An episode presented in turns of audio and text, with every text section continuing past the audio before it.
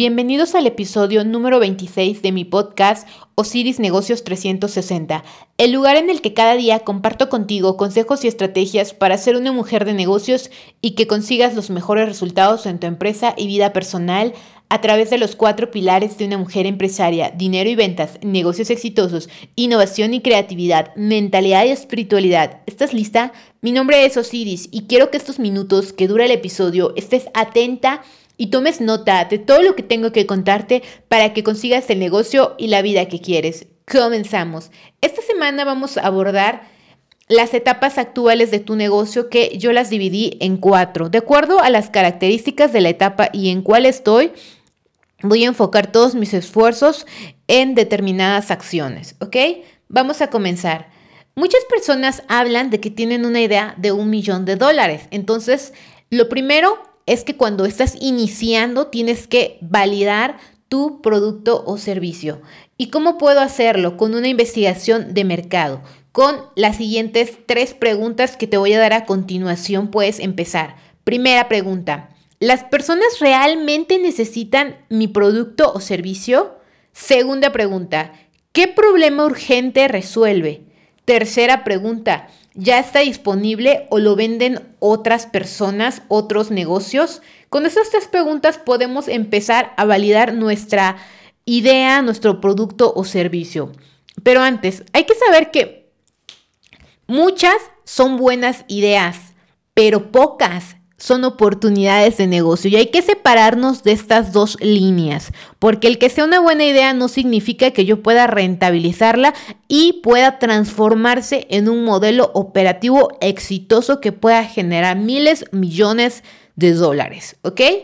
Bueno, vamos a hablar de las características de esta etapa que es la 1, la etapa de iniciando, que es validar. En esta primera etapa, la principal duda, la principal eh, angustia, el principal problema de tus negocios o de los negocios son la captación de clientes, la entrega de un producto o servicio.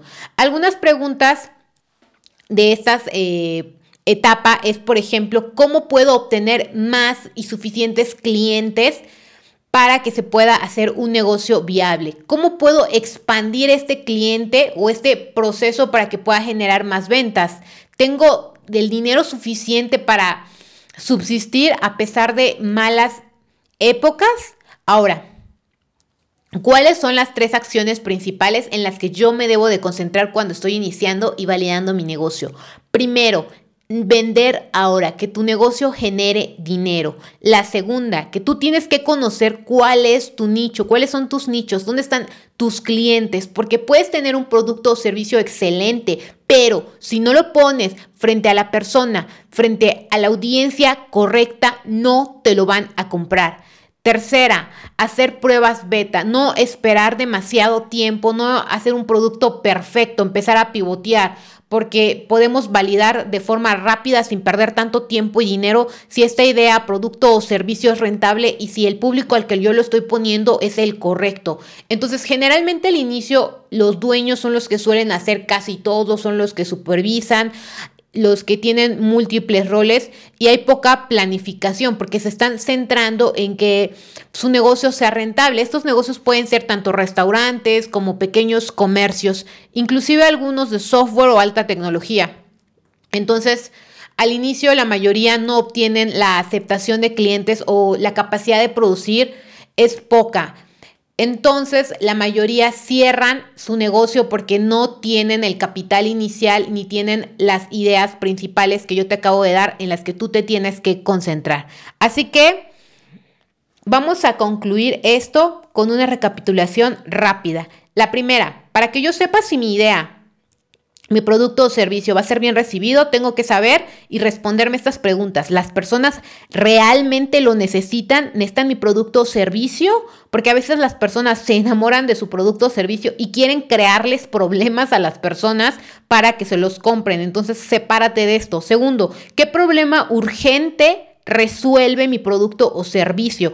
Tercero, ya está disponible, lo venden otros con estas tres claves podemos validar nuestra idea de negocio y las acciones en las que tú te debes de concentrar es vender ahora, conocer dónde está tu nicho, tus clientes y hacer pequeñas pruebas beta que sean poco tiempo, que sea una pequeña versión o mínima de tu producto o servicio para que no pierdas tanto tiempo ni tanto dinero. ¿Ok?